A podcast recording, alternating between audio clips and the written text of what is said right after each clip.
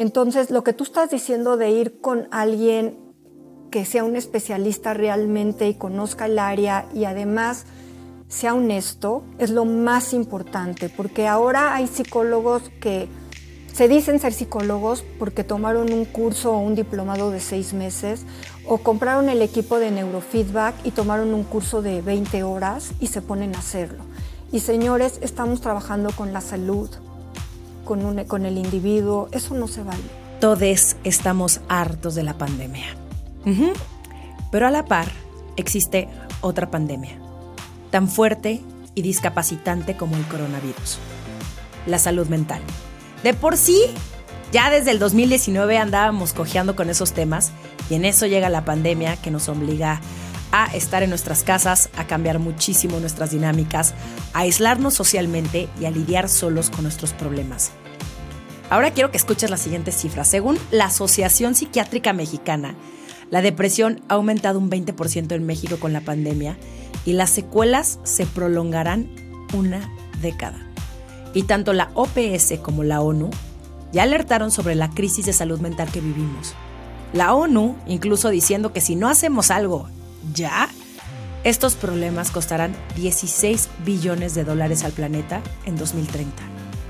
Ahora, para no ponerlos tan tristes y desanimarlos, también les comparto que según la Gaceta Médica de México, a los mexicanos nos ha ido mucho mejor que en otros países en gran parte por nuestra resiliencia. Así que hoy vamos a hablar de maneras en que podemos ayudarnos a lidiar con estas broncas de salud mental.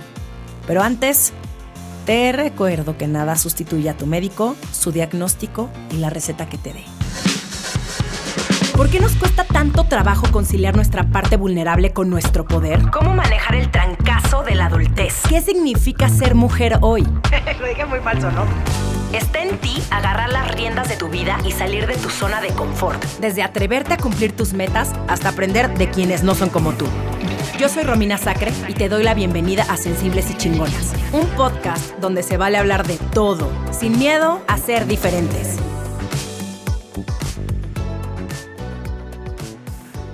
Hoy tengo a una invitada, quien es Sandra Schaffer, quien es directora del Centro Psicoaprende y de la Fundación de Neurociencias para el Desarrollo Integral del Individuo.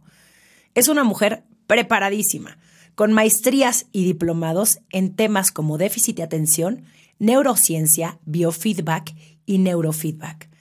Ha participado en innumerables congresos y medios de comunicación, acercando el tema de neurofeedback a la gente.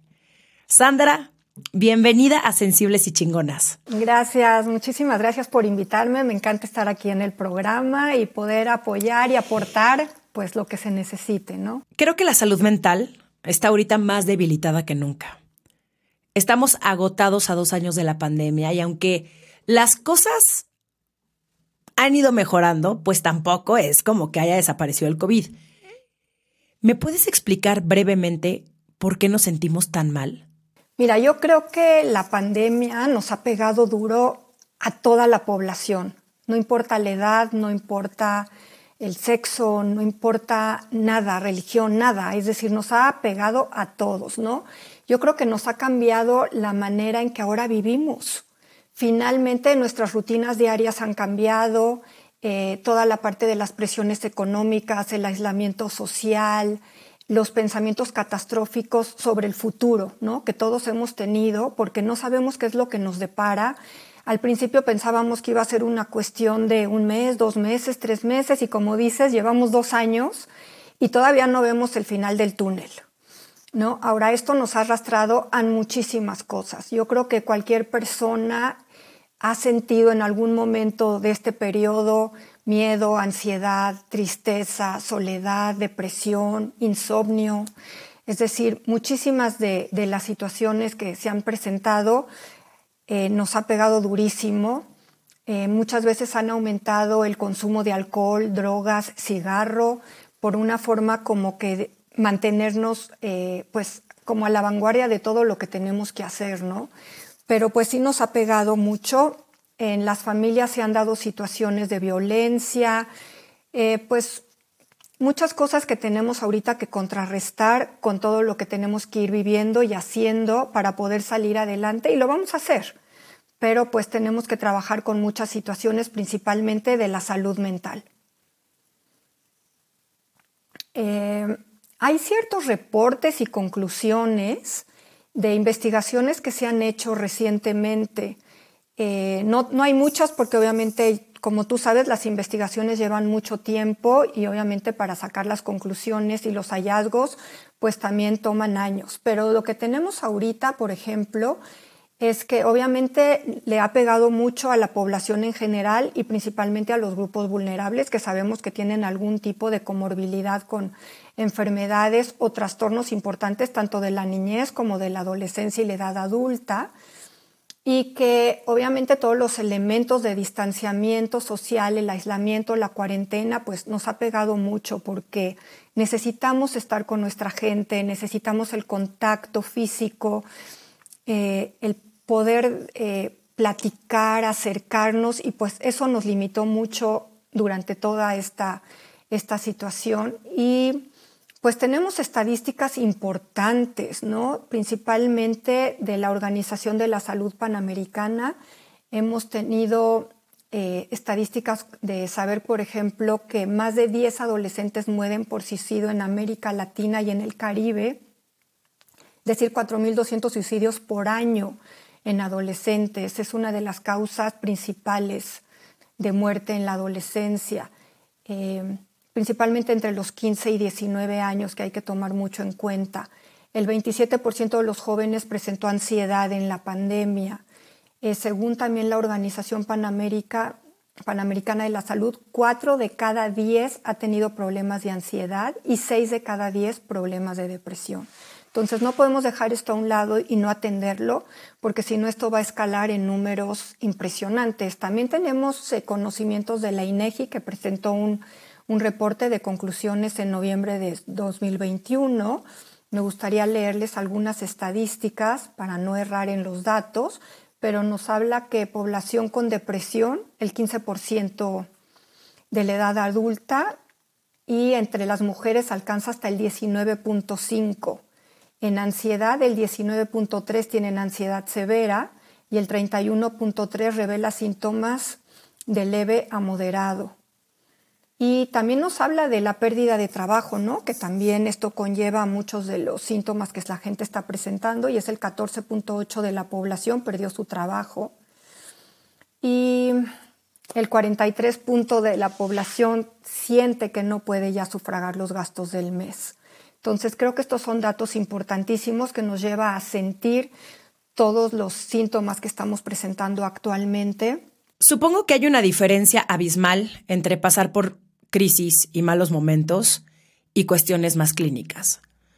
¿Cuáles son los focos rojos a tomar en cuenta tanto para ansiedad como para depresión? Bueno, algo importante es que, mira, todos hemos sentido eh, miedo en algún momento de nuestra vida o al algún síntoma de ansiedad, ¿no? ¿Que ¿Cuáles son estos síntomas? Bueno, pues eh, preocupación excesiva, constante.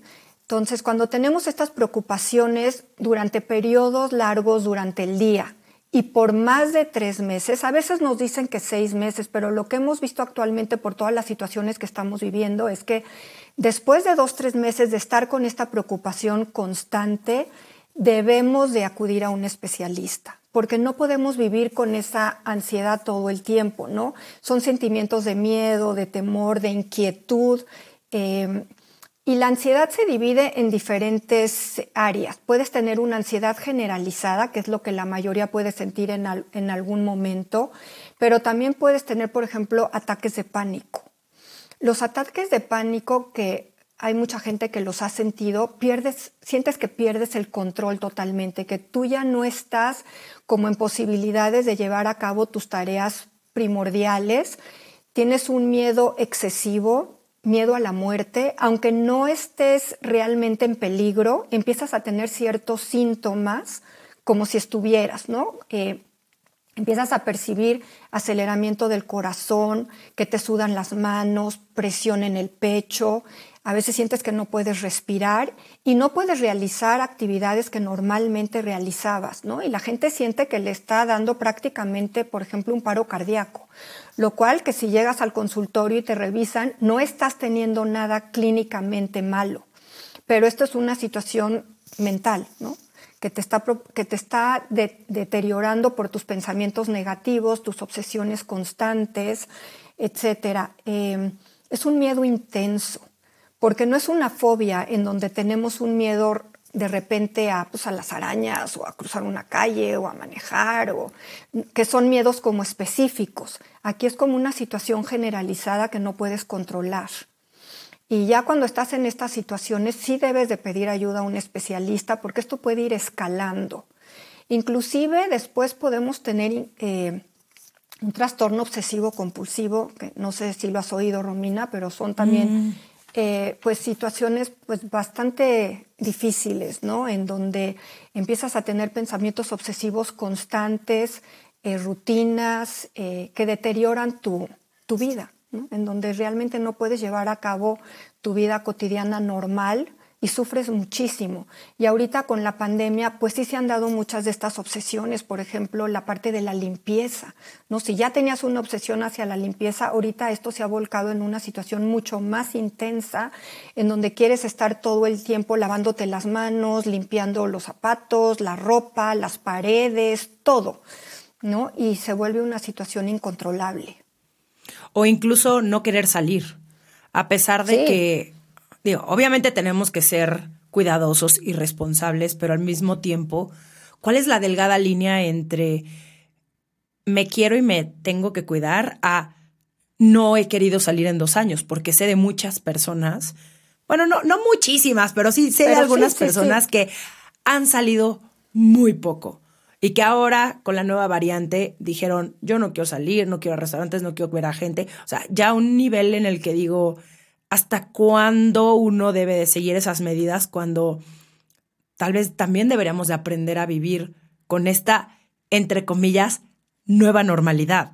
Pero al final, como tú lo dices, sí es mucho, ahora sí que lo que cada uno trae en la cabeza. Así es, mira, yo creo que obviamente aquí algo importante es el gestionar nuestras emociones y nuestros pensamientos. nuestros pensamientos negativos nos invaden y eso baja nuestro sistema inmunológico. Es que a veces queremos separar la parte física de la parte emocional y no la podemos separar porque somos un ente completo, ¿me entiendes? Entonces, toda nuestra parte espiritual, física y emocional viene junto.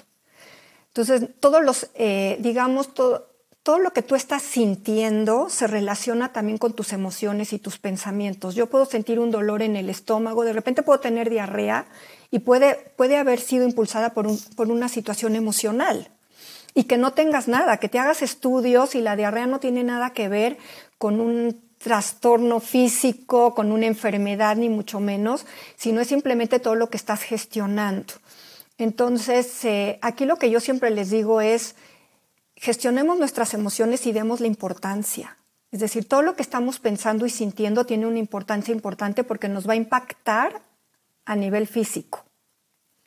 A nivel, eh, tu sistema inmunológico lo hemos dejado por los suelos ahorita con toda esta parte. ¿Por qué? Porque el quedarnos en casa y el no salir también nos ha hecho más vulnerable a no poder resistir todo este tipo de enfermedades que se nos están presentando. Lo que yo quiero decir es sí nos tenemos que cuidar y tenemos que ser responsables de nuestra salud, pero no podemos ya vivir encerrados. No podemos ya vivir como si no existiera nada afuera y nos tenemos que mantener adentro, porque la vida debe de continuar. Y lo que yo siempre les explico a mis pacientes es, mira, hace 100 años hubo la pandemia de la influenza, ¿no? En donde atacó principalmente en España. Duró más de dos años, casi tres años en donde la gente obviamente no tenía la comunicación que tenemos ahorita, que eso puede ser positivo y negativo a la vez, dependiendo cómo lo veamos, ¿no? Pero la sí, buen punto, buen punto. La verdad, positivo y negativo. Depende en qué grupitos de Facebook andes, hija. Exacto, porque si todo el día estás leyendo todo lo que la gente pone y, y todo eso tiene un impacto, puede ser muy negativo en tu salud. Entonces, antes esa parte ellos no la tenían. La gente se caía muerta en la calle, enferma, pero no, como que la información no corría tan rápido como corre ahorita. Ahorita tenemos información todo el tiempo que nos está impactando negativamente. La verdad es que eh, está influenciando en una forma terrible sobre nuestra salud mental y emocional y obviamente física. Entonces, yo lo que siempre les digo es, seamos cuidadosos y seamos responsables de la salud nuestra y de los demás, porque creo que la gente también se ha vuelto un poco irresponsable, ¿no? Yo conozco gente que me dice, pues yo sé que estoy asintomático, sé que salí positivo, pero me siento bien y voy a la calle. Y yo les digo, no, porque estás infectando a otra gente, no estás siendo responsable, aunque tú te sientas bien. Entonces sí tenemos que tener esa responsabilidad civil, pero no podemos seguir guardándonos. Es decir, los niños han sufrido un cambio impresionante a nivel escolar y a nivel social. Los niños necesitan esta parte social. Académicamente han perdido muchísimo. Eh, principalmente yo te podría decir los niños que habían estado en preescolar y pasaban a primaria, en donde empezaban con todo el proceso de lectura y escritura. se han presentado situaciones de veras muy complicadas para ellos porque el aprendizaje en la pantalla de esto ha sido muy complicado. Tú y es horrible. Y es horrible, perdón Sandra, pero ya también hasta uno que es adulto, que no tiene que estar todo el día frente a una pantalla, ¿no? Que tenemos juntas y tenemos Zooms y yo tomo cursos, también llega un punto en el que se vuelve demasiado cansado estar delante de una pantalla. Yo no me puedo imaginar a un niño de siete años cuando lo que más a mí me gustaba cuando iba a la escuela era ver a mis amigas, esta convivencia, ¿no? El, el estar en un salón de clases con otras personas. Es imposible pedirle a un niño que se concentre tantas horas frente a una computadora. Así es. Entonces, ha perdido el aprendizaje, ha perdido su sociabilización y tiene los mismos problemas que, el adulto. Lo que pasa es que yo algo importante que siempre les digo es no minimicen los sentimientos del niño porque el niño está sintiendo lo mismo que tú, a veces no lo puede explicar, pero está sintiendo lo mismo y todavía tiene menos recursos que tú como un adulto. Entonces tenemos que prestar atención y ayudarlos, porque tenemos ahorita muchísimos casos de niños con ansiedad y depresión, lo cual antes ya se veía, pero no en el grado en que lo estamos viendo ahorita. Niños que tienen pensamientos catastróficos, pensamientos sobre la muerte, eh, situaciones muy, muy complicadas. Ya no es solo el aprendizaje, porque yo el aprendizaje les digo a los papás, mira, tarde o temprano van a aprender a leer y escribir. Sí, sí es una pérdida importante, pero lo van a lograr. Pero eh, hay muchas otras cosas de la parte emocional que si la perdemos ahorita, como su autoestima, etcétera, es difícil de recuperar. Entonces, démosle la importancia que merecen para poderlos ayudar. Y no se trata de darles, perdón, un chocho, ¿eh? Porque la verdad es que a mí muchos papás me dicen, oye, no, pues a lo mejor un, medicamento, ¿no? Igual que el adulto que va por ansiedad o depresión o estrés postraumático a tomarse un fármaco. Yo personalmente no estoy muy de acuerdo con eso. Esa es mi forma de pensar, yo lo abro al, al público y cada quien tiene sus ideas, pero tenemos que ir a la raíz del problema, porque si no solucionamos la raíz del problema, te puedes tomar los medicamentos que quieras. ¿Cuánto tiempo? Es decir, ¿qué, ¿qué, te van a dar si no te vas a la raíz de lo que te está causando los sentimientos que estás teniendo, ¿no? las emociones que estás teniendo? Entonces, pues sí, a lo mejor controlas los síntomas mientras te tomas el fármaco, pero el día que no te lo tomas estás igual. Por eso la importancia también de lo que vamos a hablar ahorita de otro tipo de tratamientos como el neurofeedback, ¿no? En donde pues nos enseñan a autorregular todos eh, estos patrones eléctricos del cerebro para poder nosotros tener un autocontrol y no tener algo externo que necesitemos que nos controle siempre, ¿no? Ya sea un fármaco, una terapia, etcétera. Y estoy totalmente de acuerdo y que eh, qué bueno que pensamos muy similar porque al final es tapar un problema, es como ponerle una curita a algo que está herido, ¿no? Es, no, tienes que lavarlo, ponerle jabón, ponerle tantito alcohol, dejar que cicatrice y después ya se va a curar tarde o temprano, ¿no? Pero no es de la noche a la mañana y no es mágicamente y no es, ah, bueno, me siento un poquito mal, lo voy a ignorar con todas las otras cosas porque es una bomba de tiempo. Tarde o temprano te va a explotar en la cara. Y sé también que no ha de ser fácil aceptar el estar mal, porque también hemos normalizado el, bueno, tú échale ganas, eh, hay gente peor que nosotros, ¿no? Como que siempre tendemos a ver este, estas, estas situaciones como podría estar peor, cuando lo mínimo que tú sientas, ¿no? Lo, que sea es válido y toma mucho, mucho valor el expresarlo y decir, ah, creo que esto ya lleva tiempo y creo que necesito pedir ayuda e ir con un especialista. La importancia de no quedarnos calladas y de poder decirlo y de decir me siento así, así, así. Y no estás loca, no estás exagerando, no eres una histérica, no, este, no aguantas tanto, hay gente peor que tú no minimizarlo. Este, yo creo que este mensaje ha sido el mensaje constante en este podcast porque yo pasé por, no sé, nunca me diagnosticaron, pero hubo un momento de mi vida donde yo no era feliz y donde era constante estos sentimientos de, pues sí, de tristeza y de no sentirme suficiente hasta que fui a terapia y cambió, pero ha sido un, un camino a recorrer, ¿no? No fue 21 días y órale, ya estás a todo dar, ¿no? Es empezar a entender de dónde viene y también esa yo creo que es nuestra chamba, empezar a identificar nuestras emociones, porque eso es algo que tampoco nos enseñan, tampoco nos enseñan a distinguir entre la tristeza, el miedo, la frustración, este, la angustia, eh, todo, todo, todo, ahora sí que el, abanico de posibilidades no nos enseñan. Em, Sandra, ¿podemos decir que estos trastornos de los que platicábamos hace unos minutitos ya estaban ahí y los desató la pandemia? ¿O es más bien que no los teníamos en absoluto y los desarrollamos por el estrés en estos últimos dos años? Yo creo, Romina, que son las dos cosas. Hay gente que ha sido más vulnerable por situaciones que ya traía de atrás desde su infancia, ¿no? Situaciones como tú dices, que traes atoradas, que no las habías gestionado, que no las sacas. Esa parte que dijiste muy claro, échale ganas. ¿Cómo le echo ganas si estoy triste, si estoy apagada, si no estoy motivada, si tiene que ver con una situación química de tu organismo. No es algo que tú puedas gestionar solo, tiene que ver con una situación química que se está desbordando adentro de ti y que no la puedes manejar en estos momentos. Entonces, la gente que ha estado más vulnerable y más expuesta a diferentes situaciones traumáticas, ya sea de tu infancia o situaciones que se han ido dando a través de tu trabajo, tus estudios, etcétera, obviamente se destapó aquí muchísimo más.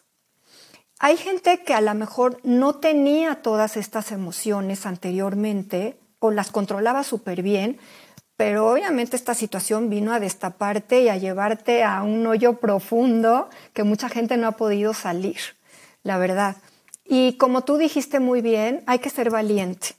¿Por qué si vas al doctor, si, si tienes un problema gastrointestinal o una afección cardíaca o dermatológica, ¿Y por qué no vas a visitar a un especialista si estás teniendo situaciones que no te están dejando ser feliz? que te invaden pensamientos totalmente negativos todo el tiempo, que no te, que no te dejan avanzar en tu vida eh, familiar, en tu vida laboral, en tu vida académica. ¿Por qué no quieres ser feliz? ¿Por qué no quieres entre, como que aprender y tener en tus manos la llave para poder salir adelante con todo esto? No, yo cuando me dicen, no, es que me da pena que sepan que voy a terapia. Y le digo, ¿por qué no te da pena avisar que vas al doctor? Es decir, es lo mismo, qué bueno que hay especialistas en todas las áreas que nos pueden ayudar a salir adelante. Entonces, pues yo creo que lo debemos de hacer y los niños a veces no saben, y los adultos, no sabemos ponerle nombre a nuestras emociones, no sabemos poder decir, sabes que estoy triste por esto, o me siento ansiosa, o me siento estresada, o me siento deprimida, o, siento que, esto no, ya no me está funcionando, etcétera pues no es solo ser valiente, es ponerle nombre a tus emociones y poderlas sacar adelante. Lo más importante es que uno se sienta bien, porque si uno está bien, vas a salir adelante y vas a poder hacer todo lo que tú quieras. Y hay tantas formas de salir adelante actualmente, hay terapias, hay tratamientos que desconocemos. Mira, a mí mucha gente me dice, ¿sabes, Sandra, por qué yo no he ido al psicólogo y al psiquiatra? Porque no me voy a tomar un fármaco. Y yo le digo, ¿sabes que hay muchas otras formas? ¿Por qué te limitas? ¿O por qué te has limitado en tu vida para ser feliz? Sí, no hay necesidad de sentirse mal, la verdad, no hay necesidad. Y y la pandemia, como dices, sí ha agravado todo esto. Obviamente sí. Pero eso no quiere decir que nos vamos a quedar sumidas en este problema. Tenemos que salir adelante, tenemos que salir avantes. Y también yo creo que tenemos que ver lo positivo de la pandemia, porque no siempre tenemos que ver lo negativo, pero también han salido cosas positivas. Hay niños, por ejemplo, que me dicen, ¿sabes qué, Sandra? Sí me le he pasado muy mal, pero he tenido más tiempo de estar con mis papás he podido gozar otras cosas, ¿no? Entonces a veces no le damos importancia a esos puntos. A lo mejor has platicado más con tu esposo, has tenido más cercanía, has podido validar otro tipo de emociones. Entonces sí, sí nos han sucedido situaciones muy feas, difíciles, pero también hemos podido ver cosas buenas. También hay que aprender a encontrar esa parte, ¿no? Totalmente de acuerdo. Y no es tampoco un positivismo tóxico ni un pensamiento mágico. Hay que siempre tratar de verle el lado, no sé, y yo lo hablo desde mi experiencia, que soy una optimista. soy muy optimista. No, no puedo irme, me puedo ir a un lugar darks y sí, me voy al pozo, pero salgo al poco tiempo porque... Y no es tanto porque no soporte estar triste o porque no me... No, sino porque me gusta ver el lado amable de las cosas, porque a mí, si esta pandemia me ha enseñado es a ponerme como prioridad y también a no quedarme callada con lo que siento. Si antes no lo hacía, ahora menos.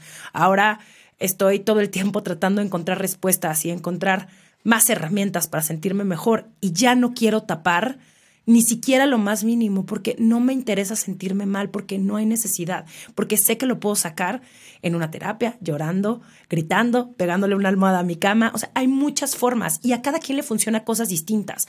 Creo que lo importante es si está la ciencia de nuestro lado, si hay doctores que nos pueden ayudar, hay que también, todo funciona, ¿eh? Meditación, manifestar, escribir, lo que sea, pero no hay que quedarnos únicamente en el pensamiento mágico o en el, ya me empecé a sentir un poquito mejor. No, porque, aunque ya lo mencioné, perdón que sea tan necia con esto, pero vayan con un doctor. Es mejor que las, que las diagnostiquen y que les digan, a ti lo que te falta es esto y no pasa absolutamente nada. No necesitamos ir nosotros solo resolviendo nuestros problemas, ¿no? Esta gente que dice, yo no necesito ir a terapia porque yo sé resolver mis problemas solo.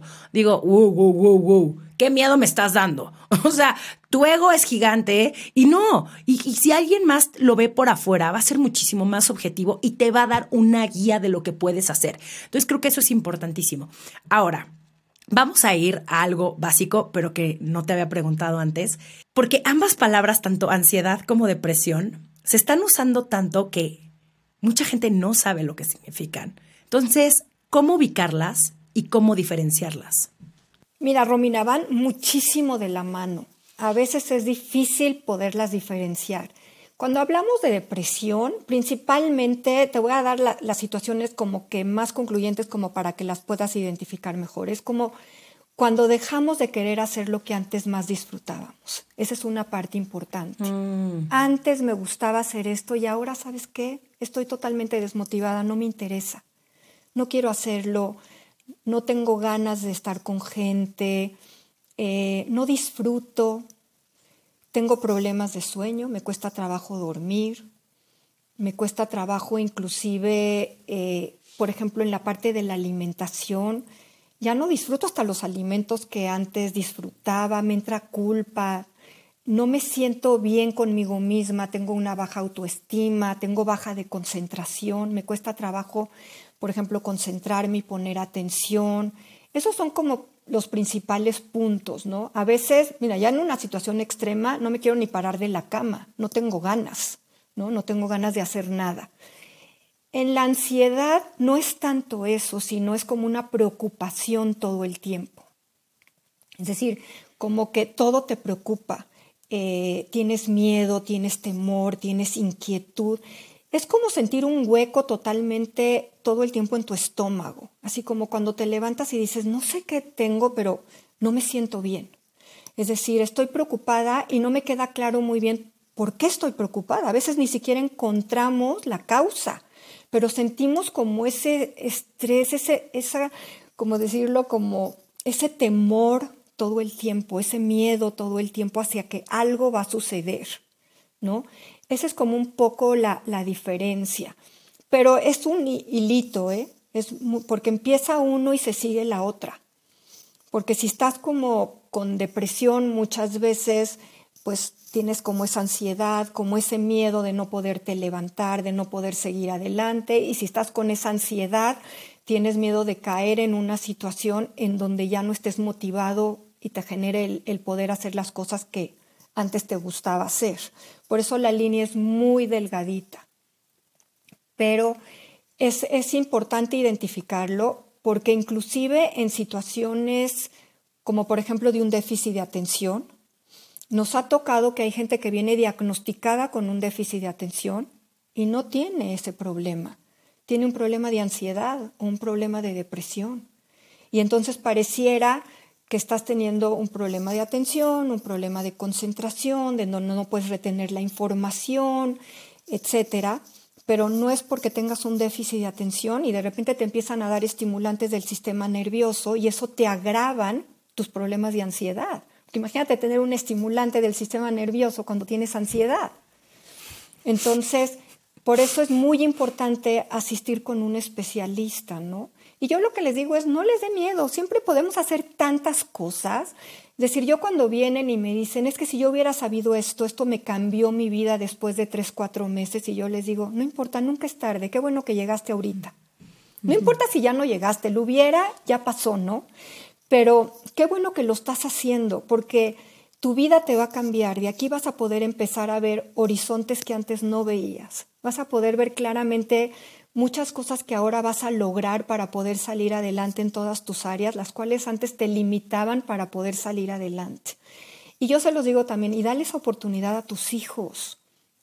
Si tus hijos están teniendo un problema para aprender, un problema para atender, para concentrarse, no están contentos, eh, se sienten como que no, no tienen la validez, como que se sienten tontos, como que sienten que, que no pueden salir adelante. Ayúdalos, ayúdalos, darles la oportunidad de tener como todas esas herramientas que a lo mejor nosotros no tuvimos y que ahorita hay tantas oportunidades para hacerlo que ¿por qué no?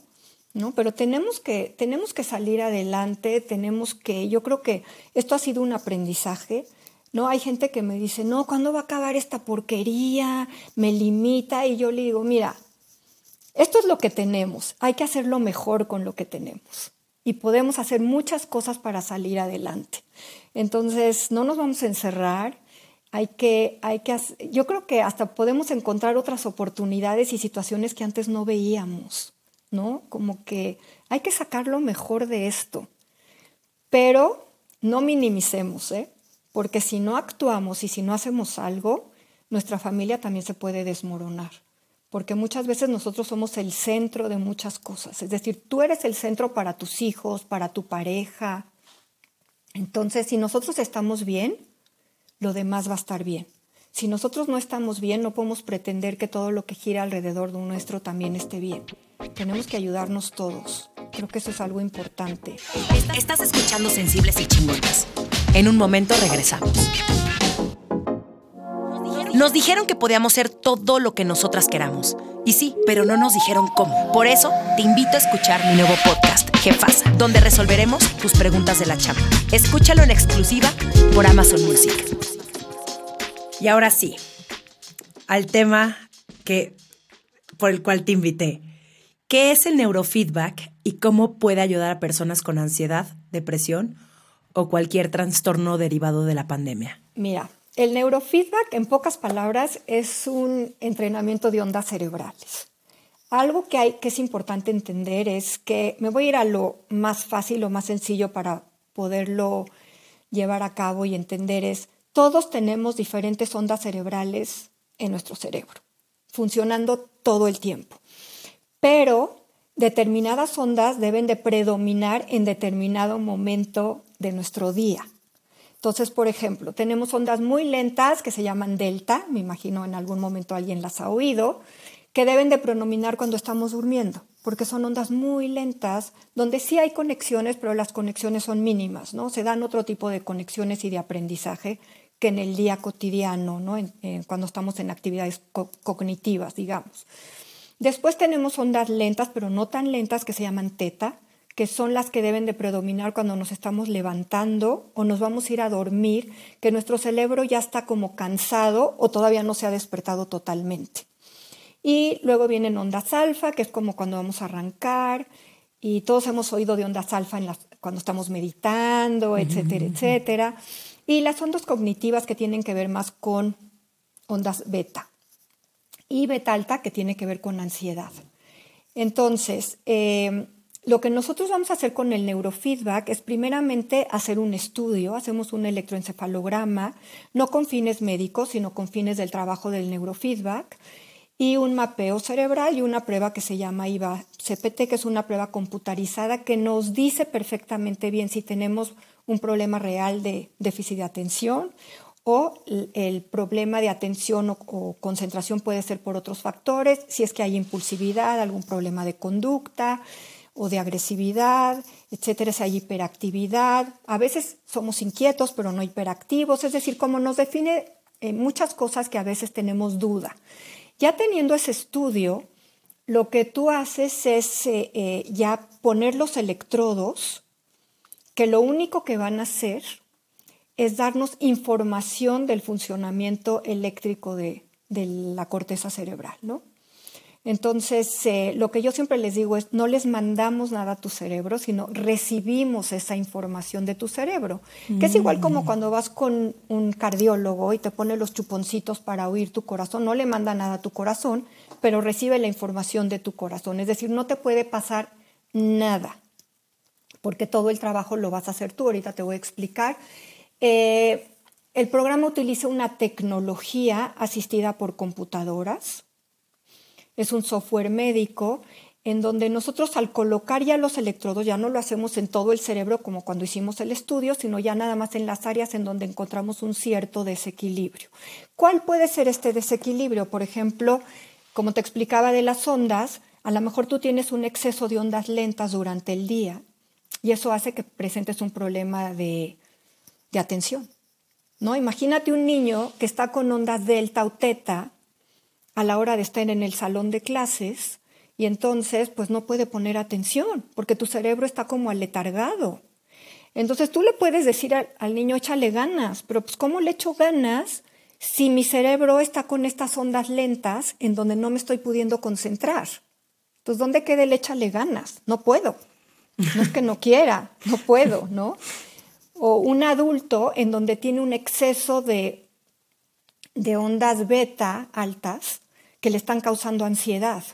Entonces, pues ahí hay un desequilibrio. Entonces yo le puedo decir, oye, pues échale ganas, no, no, no estés tan nervioso todo el día o preocupado, o pues no estés tirado en la cama. Pues ¿cómo me levanto si mis ondas no están trabajando como deben de trabajar, es decir, mi, sistema químico y eléctrico está desequilibrado. Entonces, ¿qué es lo que necesitamos hacer? Lograr otra vez este equilibrio. Ahora, hay muchas formas de hacerlo. Como te digo, tú puedes ir y decir, pues yo me tomo ahorita un chocho y que me ayude. Sí. Pero como no te estás yendo realmente a la raíz del problema, el día que dejes el chocho vas a estar generalmente igual. Digo generalmente porque hay situaciones, dependiendo cada persona, en donde sí podemos en un momento crítico, obviamente, ayudarnos, pero tenemos que hacer paralelamente otras situaciones que nos generen ese bienestar a, través de nuestro aprendizaje. Entonces, ¿qué es lo que vamos a hacer con el neurofeedback? Bueno, ya que tenemos todos los conocimientos de cómo está funcionando todo nuestro sistema, tanto químico, eléctrico, etcétera, y aparte la sintomatología que estamos presentando, nos sentamos en una silla cómoda, tenemos nuestra pantalla y está el terapeuta con nosotros. El terapeuta en su pantalla va a tener tu electro en tiempo real. Es decir, en las áreas en donde te estamos poniendo los electrodos, nosotros vamos a poder ver cómo están tus ondas cerebrales en esa área. Estamos viendo si hay un exceso de ciertas ondas o una disminución de esas ondas que estén causándote los síntomas. Y tú en tu computadora, en tu, en tu pantalla, vas a ver un videojuego. ¿No? Y los niños dicen, ay, wow, un videojuego. Bueno, sí, pero no es un videojuego como cuando jugamos Xbox, no. Pero eh, no se vuelve una situación aburrida, ¿no? Pero ¿qué tienes que hacer con ese videojuego? Tienes que moverlo con tu mente. Lo que estás moviendo son tus ondas cerebrales. Es decir, lo que hace este software médico es tus ondas cerebrales las disfraza por medio de este videojuego. Entonces, en lugar de que tú estés viendo esto, tus ondas, tú vas a ver distintos videojuegos, hay diferentes juegos. Y tú vas a mover ese videojuego con tu mente. Y lo que vas a estar moviendo es esa onda cerebral que está en desequilibrio. Entonces, poco a poco, tu cerebro y tú van aprendiendo qué es lo que tienen que hacer para volver a lograr ese equilibrio. Entonces, cuando tú terminas el tratamiento, tu cerebro ya aprendió, pero tú también ya aprendiste qué es lo que tú tuviste que hacer para que esto se lograra. ¿Y cuánto tiempo dura el tratamiento? O sea, ¿cuánto, ¿cuánto dura? Ah, dependiendo del diagnóstico. Depende del diagnóstico y depende de los síntomas que estés teniendo, pero de todas maneras es un tratamiento a muy corto plazo. Estamos hablando más o menos de un tratamiento entre 4 a 8, 9 meses, generalmente. Que no es ¿Y nada. ¿Una vez a la semana? Dos. Nosotros proponemos dos porque es como ir al gimnasio. Lo que estás haciendo es una gimnasia cerebral. Entonces necesitas una cierta constancia porque tu cerebro tiene que ir aprendiendo. Cuando es muy difícil por trabajo o situaciones, pues lo hacen una vez, pero sí te vas más lento. Nosotros recomendamos que sean dos. Eh, también hay gente que me dice, Sandra, me siento tan mal, ¿lo puedo hacer diario? Sí. Y hay gente que en dos, tres meses empieza a sentir maravillosamente bien. Pero yo ahí sí depende de cada persona, ¿no? De su situación individual. No hay gente que me dice, mira, ahorita estoy sin trabajo, me siento pésimo, necesito reorganizar toda mi vida, quiero ir diario. Perfecto. Hay gente que me dice, eh, ¿sabes qué? Yo ahorita estoy trabajando, eh, solo tengo posibilidades de ir una vez a la semana, etc. Es decir, ahora sí que cada quien su situación individual. Es un tratamiento, Romina, increíble, no es nuevo. Hay gente que me dice, oye, ¿por qué no se ha escuchado? ¿Cuánto tiempo lleva? Empezó en los años 60. En serio, yo nunca había escuchado de este tratamiento. En los años nunca. Por eso estoy tan sorprendida de todo lo que me estás diciendo, porque obviamente tengo un millón de preguntas alrededor, pero ¿y por qué no es tan popular? ¿Por qué la gente no sabe de esto? ¿Porque la industria farmacéutica es más fuerte? Ok. Romina, eres muy inteligente. Porque yo también. No, porque te lo juro, es que hay un lanal hay un lanal atrás de todos los, hay un lanal atrás de todos los antidepresivos, de todo Yo siempre he dicho que toda esta parte farmacéutica nos inunda de situaciones que más allá de ayudarnos a la larga nos perjudican.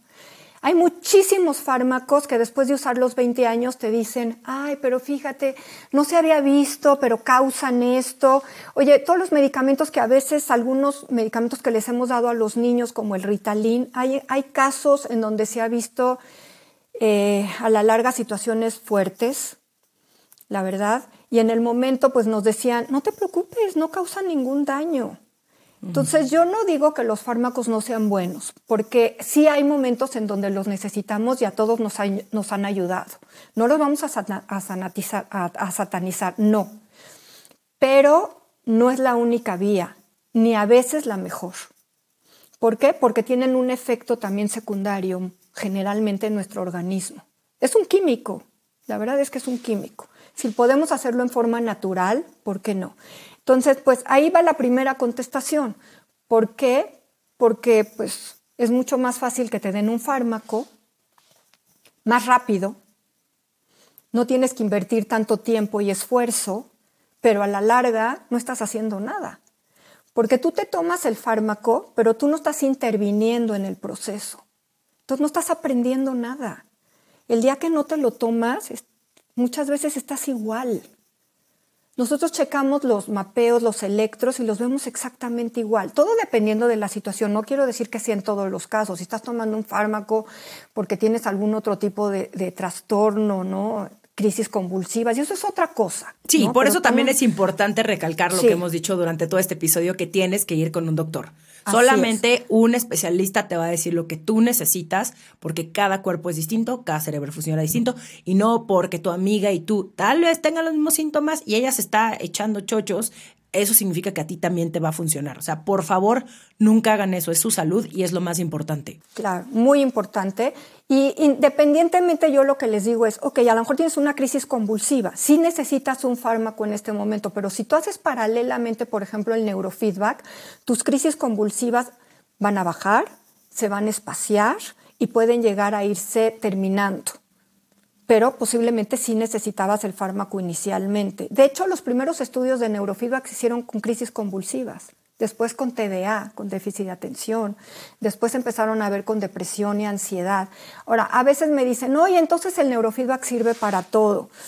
Pues prácticamente sí, porque dependiendo de dónde coloques el electrodo, acuérdense que el cerebro, cada área del cerebro tiene diferentes funciones y habilidades. Entonces, dependiendo qué área del cerebro estemos trabajando, son los objetivos y, los y lo que vamos a obtener, ¿no? La respuesta que vamos a obtener. Entonces, si yo tengo un problema de sueño, pues vamos a ver en nuestro electro y en nuestro mapeo en qué área salió ese desequilibrio y ahí es donde vamos a trabajar. Si yo, tengo un, si yo tengo un problema de memoria, un problema de atención, un problema de ansiedad, de depresión, etc. De hecho, dentro del neurofeedback hay un, programa que se llama Rendimiento Óptimo, Peak Performance, que lo hemos hecho con deportistas, con empresarios. Oye, yo quiero eso, eso suena muy bien. que no tienen un problema específico, pero todos tenemos diferentes situaciones, ¿no? Hay momentos en tu vida en donde no duermes bien o en donde no te sientes completamente a gusto, estás con cierta angustia, etcétera, pues te ayuda, ¿no? A poder salir adelante y tienes un mejor rendimiento. Por eso se llama un rendimiento óptimo. ¿Por qué? Porque además no tienes ningún efecto secundario, Romina. No te puede pasar nada porque todo el, todo el trabajo lo estás haciendo tú. La terapeuta te está guiando a través de este software médico de cómo llevar a cabo esto. Ahora, la pregunta que todo el mundo me hace es cuando estamos en el tratamiento es, ¿qué va a pasar cuando termine? Era justamente mi siguiente pregunta, que si, si es necesario estar con un especialista o uno ya lo puede hacer solo en su casa. No, mira, te lo voy a poner así tan sencillo. ¿Qué pasa cuando aprendes a andar en bicicleta? A lo mejor dejas de andar en bicicleta 20 años. ¿Y qué pasa cuando te vuelves a subir, Romina, a la bicicleta? No, pues en un minuto estás andando en bici. Dependiendo, yo soy una troncasa en la bicicleta, o sea, sí me, sí me cuesta mi, mi ratito, pero después ya uno se suelta. Sí, algo que, que aprendiste muy bien, ahí lo trazo, ya es como memoria muscular. Exacto, queda registrado en tu cerebro, ¿estás de acuerdo? Entonces, todo este trabajo que estás haciendo queda registrado en tu cerebro. Además, el cerebro no lo dejas de utilizar nunca. No es como la bici que a lo mejor te dejas de subir 20 años, el cerebro no lo dejas de utilizar nunca. A lo mejor lo utilizas en una forma diferente, en diferentes situaciones, eventos, aprendizajes, etcétera, pero lo utilizas siempre. Entonces vas a poder salir adelante. Yo les digo, ok, no hay gente que ha terminado y me dice, Sandra, mi vida me ha cambiado, me siento increíble, nunca más voy a volver a sentir depresión, qué maravilla. Les digo, no, no, no, no, espérame. Todos tenemos eventos en nuestra vida que nos van a traer situaciones en donde podemos sentir algunos síntomas de depresión, de ansiedad, pero no vamos a caer en una depresión crónica, no vamos a, caer en una ansiedad crónica, vamos a poder salir adelante. Y a lo mejor necesitamos un empujoncito en algún momento de, nuestra vida, sí, pero no vamos a estar como quien dice enfermos. No, porque esto también es una enfermedad, el, estar tirado en tu cama y no poder salir adelante, este desequilibrio es una enfermedad.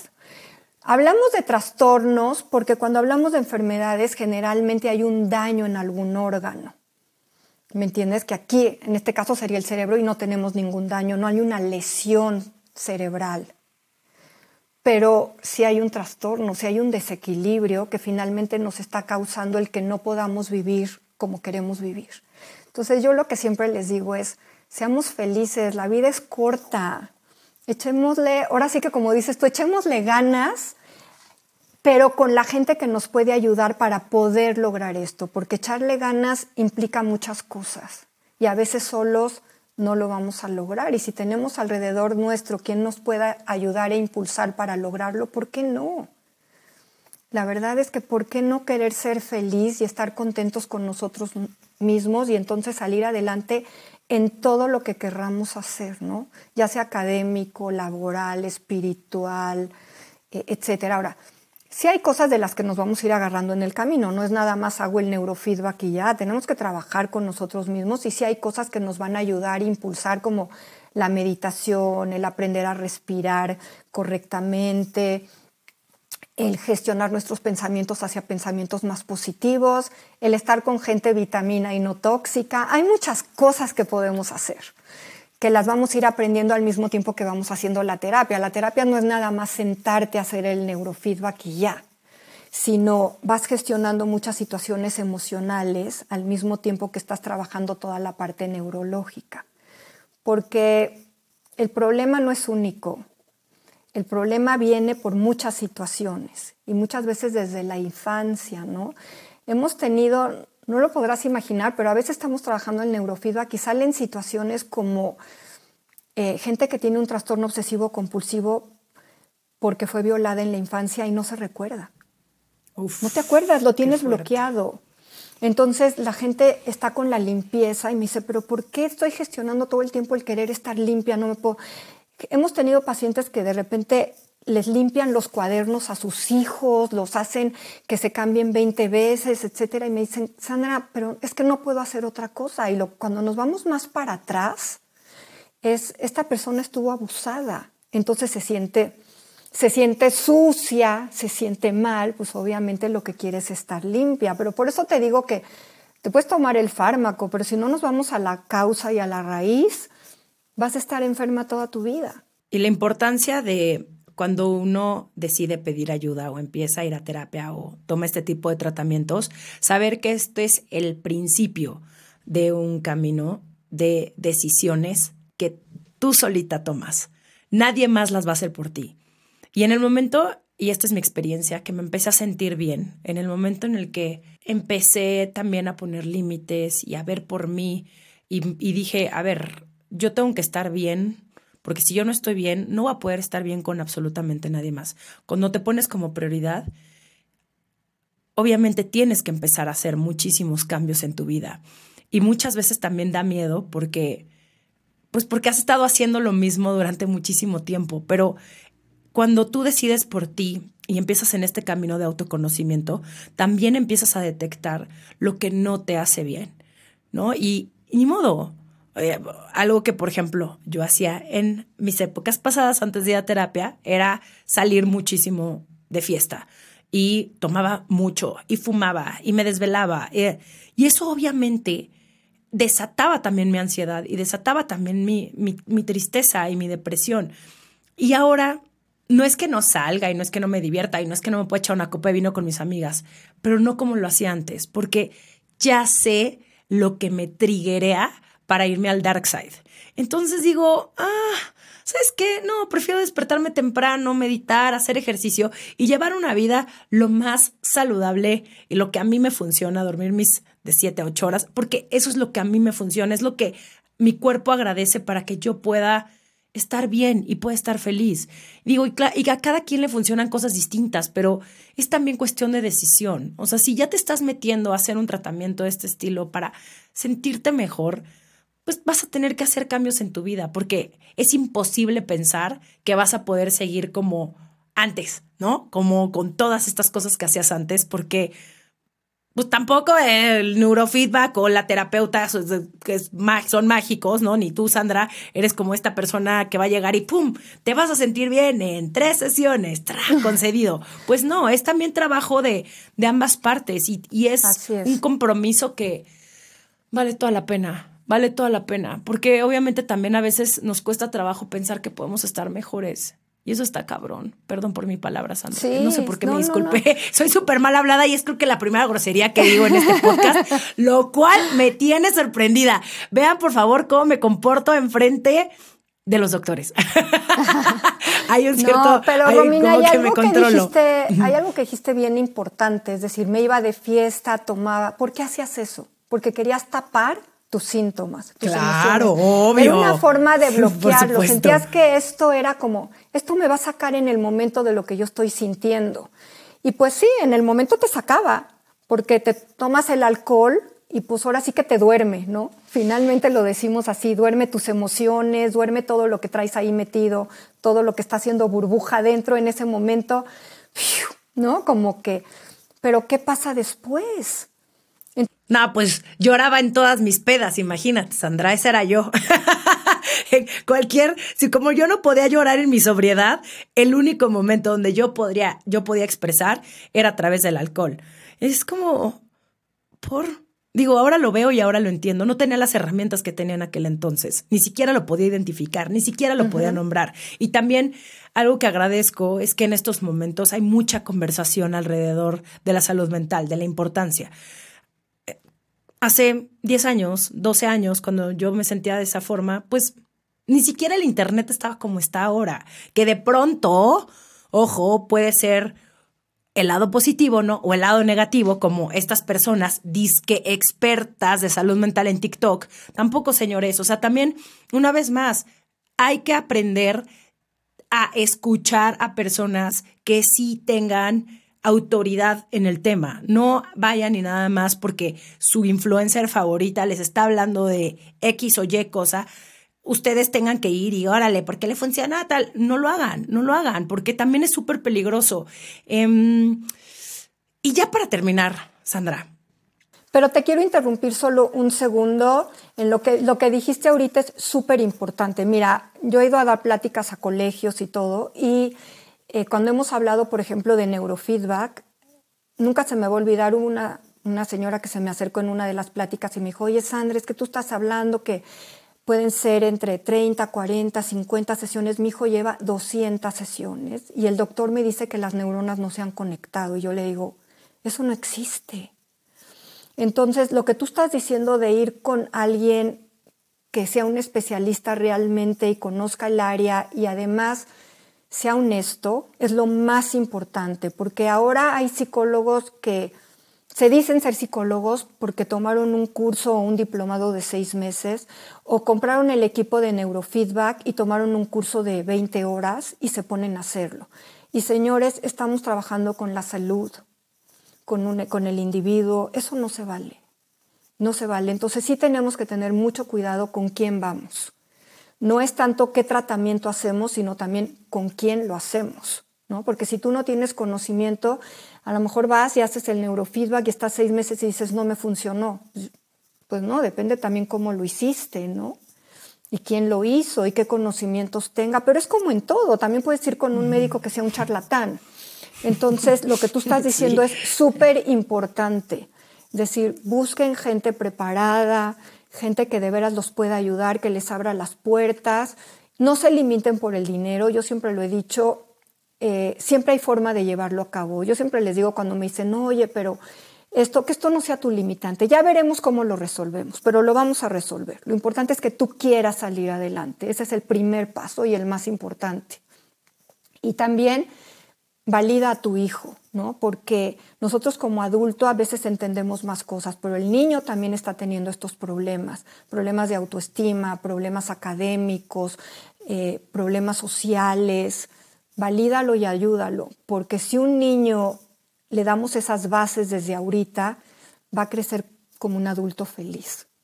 Entonces, ayudémoslos, no, no los dejemos y digamos, no, al rato se va a resolver, no pasa nada, perdió dos años de su aprendizaje, pero al rato lo va a recobrar. Y si no, es decir, el bajo rendimiento puede ser por muchísimas causas, puede ser por un problema emocional, puede ser por un problema de atención, puede ser por un problema de lenguaje, por un problema de aprendizaje, pueden ser por muchísimas causas, por lo menos trata de checar por qué y ayúdalo.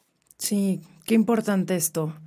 Em, cuando yo era chiquita claramente no había este tipo de conversaciones, ¿no? Y, y sí, es muy fuerte ver también cómo conozco a muchas personas que sus papás no los llevaron a terapia de chiquitos. Y pues obviamente eso tiene repercusiones a la larga. Entonces sí es algo que uno no puede ignorar y que mejor ir con el doctor a ver qué tiene. Tal vez te dice, no, está perfecto, nada más necesita tener amigos y salir al parque. Ah, ok. O una clase de karate, qué sé yo. Yo no soy mamá, entonces yo nada más estoy diciendo al aire. Pero, pero es mejor ir a checarte. ¿no? O sea, yo prefiero siempre ir a preguntar, no, no tienes nada, perfecto, muchas gracias doctor, a que le vaya bien, que después sea, tal vez no demasiado tarde, pero ya, ya, ya vas tres años retrasado, entonces creo que si están ahí los doctores, mejor ir a preguntar.